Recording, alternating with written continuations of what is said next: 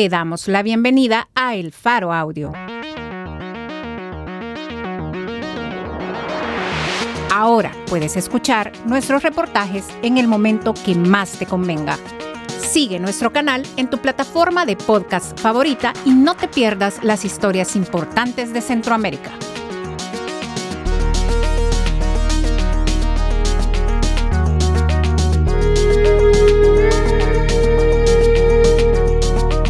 Hoy es 7 de julio, 2023. Esta es una columna de opinión, escrita por Gerson Ortiz, periodista, escritor y comunicólogo. Laboró como reportero y columnista en La Hora, y como reportero, editor y jefe de redacción en el periódico.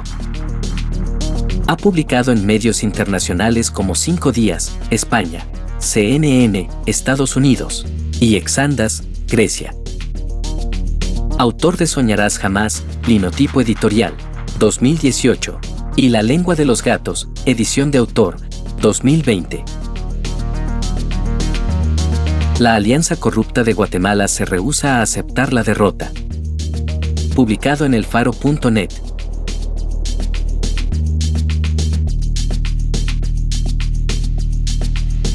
El pasado primero de julio, la Corte de Constitucionalidad, CC, de Guatemala, dejó en suspenso los resultados de las elecciones generales y ordenó a las juntas electorales repetir las audiencias de impugnación, cotejar las actas y solo en casos debidamente razonados, hacer un reconteo de votos.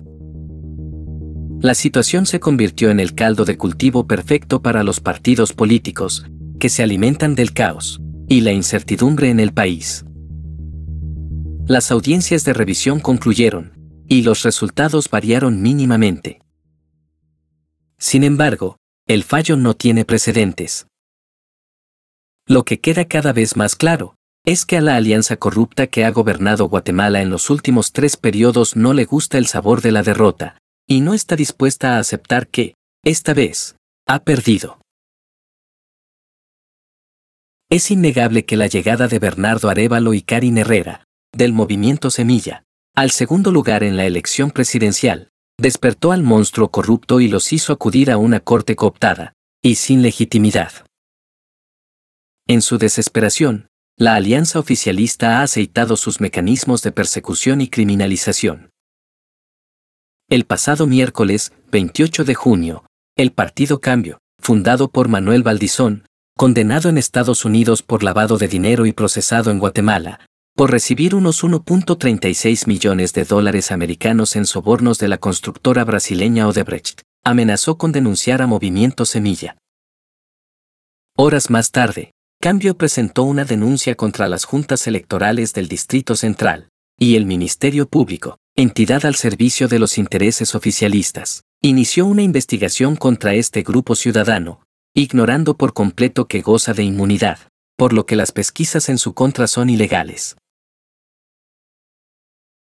De ese frágil hilo pende la democracia en Guatemala. Por más que en su resolución los magistrados dicen velar por la pureza del proceso electoral, la realidad es que abrieron la puerta a interpretaciones antojadizas del procedimiento, como el llamado a abrir las cajas electorales que hizo Héctor Aldana, fiscal del oficialista Partido Valor, y cercano al presidente Alejandro Yamatei, y a la agresividad de fiscales como Elmer Palencia, de Valor, el partido que postuló a Suri Ríos, hija del golpista José Efraín Ríos Montt, el mayor perdedor del proceso electoral. La extensión de la resolución de la CC abarca la suspensión de la campaña para la segunda vuelta electoral y deja sin adjudicación más 4.300 cargos de diputados al Congreso de la República, diputados al Parlacen y corporaciones municipales electas democráticamente.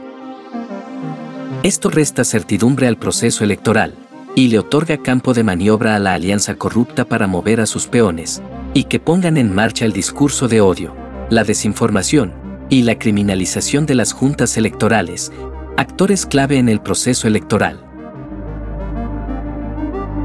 El llamado a respetar la integridad del proceso eleccionario que hicieron observadores nacionales e internacionales, embajadas, el Departamento de Estado de Estados Unidos, el grupo de donantes G13, universidades y organizaciones de la sociedad civil no ha detenido la incertidumbre instalada por los magistrados a requerimiento del oficialismo y sus partidos aliados. El estado de alerta no es menor, pues aunque la CESE dio un plazo máximo de 15 días para completar las revisiones, en Guatemala se ha evidenciado un irrespeto absoluto a la alternancia y a los plazos constitucionales, como en el caso de la Corte Suprema de Justicia, cuyos magistrados debieron ser renovados hace más de cuatro años. Esto no ha sido posible, debido a la desidia corrupta de un Congreso dominado por partidos afines a los intereses del gobierno de Alejandro Yamatei. El mensaje de rechazo a la corrupción y al autoritarismo que la alianza oficialista representa, sin embargo, sigue vivo. La publicación en redes sociales de las actas para defender el voto evidenció que hubo pocas objeciones en las mesas de votación y que el proceso fue, a pesar de todo, transparente. Además, ha habido una vigilancia constante de las arbitrariedades presentadas en las audiencias de revisión y un interés legítimo en combatir la desinformación. Esta crisis ha dejado en evidencia, también, que la ciudadanía de Guatemala permanece vigilante, que resiste ante el caos, y que no está dispuesta a dejarse robar la voluntad de cambio.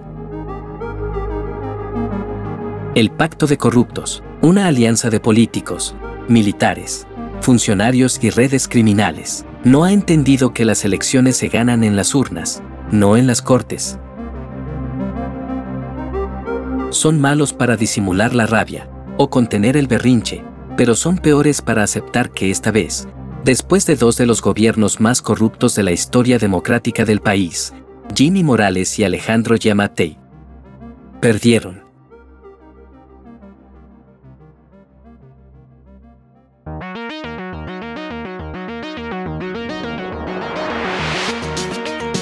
La Alianza Corrupta de Guatemala se rehúsa a aceptar la derrota. Por Gerson Ortiz. Editora, María Luz Noches. Producción y musicalización por Omnium. Gracias por escuchar esta historia. Si te parece valioso nuestro trabajo, apóyanos para seguir haciendo periodismo incómodo. Sé parte de nuestra comunidad de excavación ciudadana desde un dólar a la quincena. Ingresa a apoya.elfaro.net.